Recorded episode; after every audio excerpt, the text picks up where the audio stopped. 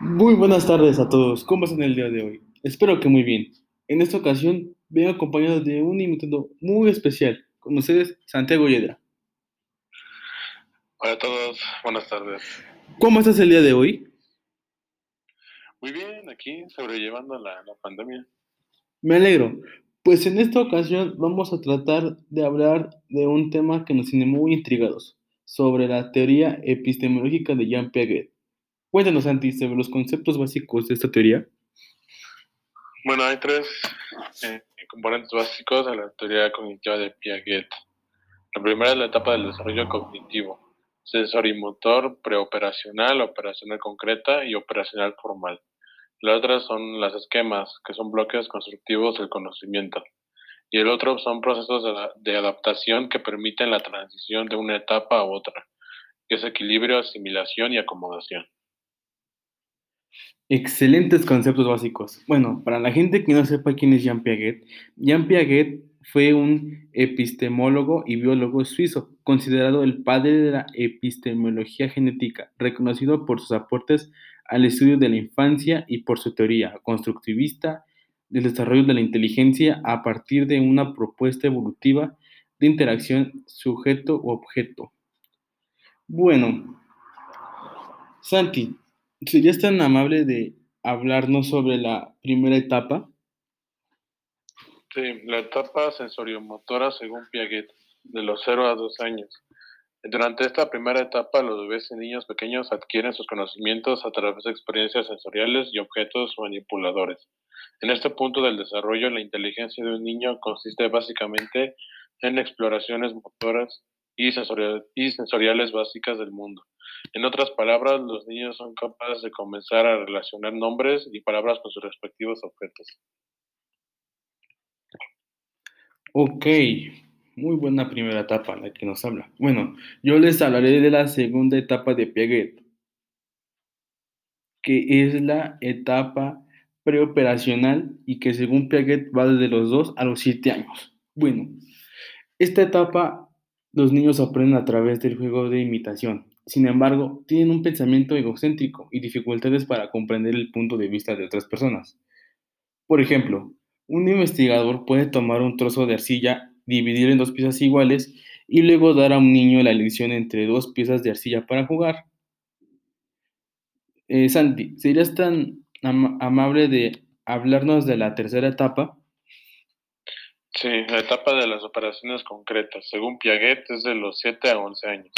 Los niños en esta etapa también empiezan a entender que sus pensamientos son solamente para ellos y que no todo el mundo necesariamente comparte sus pensamientos, sentimientos y opiniones. Adquieren el concepto de conservación de la materia, por lo cual ya son capaces de inferir que la cantidad de arcilla es igual independiente de su forma.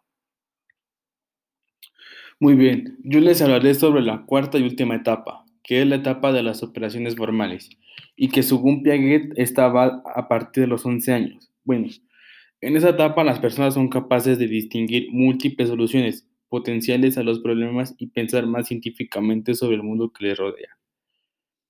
Es importante señalar que Piaget no consideró el desarrollo cognitivo de los niños como un proceso cuantitativo, es decir, los niños no solo agregan más información a sus conocimientos existentes a medida de que maduran. En la cuarta etapa, Piaget implica un aumento en la lógica, la capacidad de utilizar el razonamiento deductivo y una comprensión de las ideas abstractas. Bueno, pasaremos con los conceptos de esquemas, esquemas, equilibrio, asimilación y acomodación. Santi, ¿serías tan amable de hablarnos sobre esquema? Sí, un esquema describe las acciones mentales y físicas involucradas en la comprensión y el conocimiento los esquemas son categorías de conocimiento que nos ayudan a interpretar y entender el mundo. Por ejemplo, un niño puede tener un esquema acerca de un tipo de animal, como un perro. Muy bien, yo les hablaré de la asimilación. Este proceso es algo subjetivo porque tenemos a modificar las experiencias y la información ligeramente para que encajen con nuestras creencias preexistentes. El proceso de incorporar nueva información a nuestros esquemas existentes es la asimilación.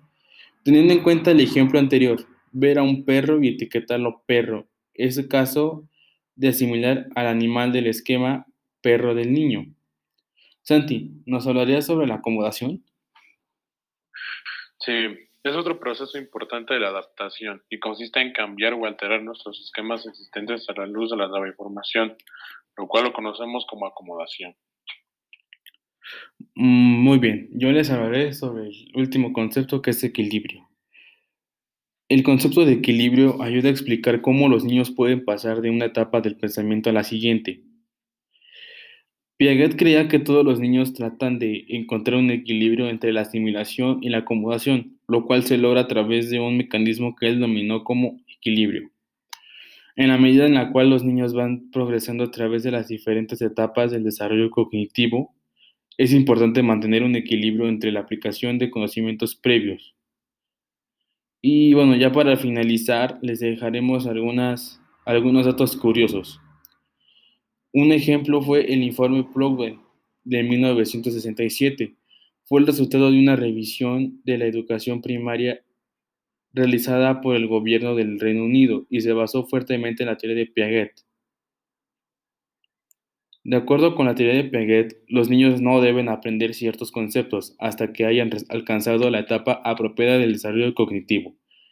Y bueno, se nos acabó el tiempo, pero estoy muy agradecido de tener a un invitado que nos haya platicado sobre las etapas y los conceptos básicos de Piaget.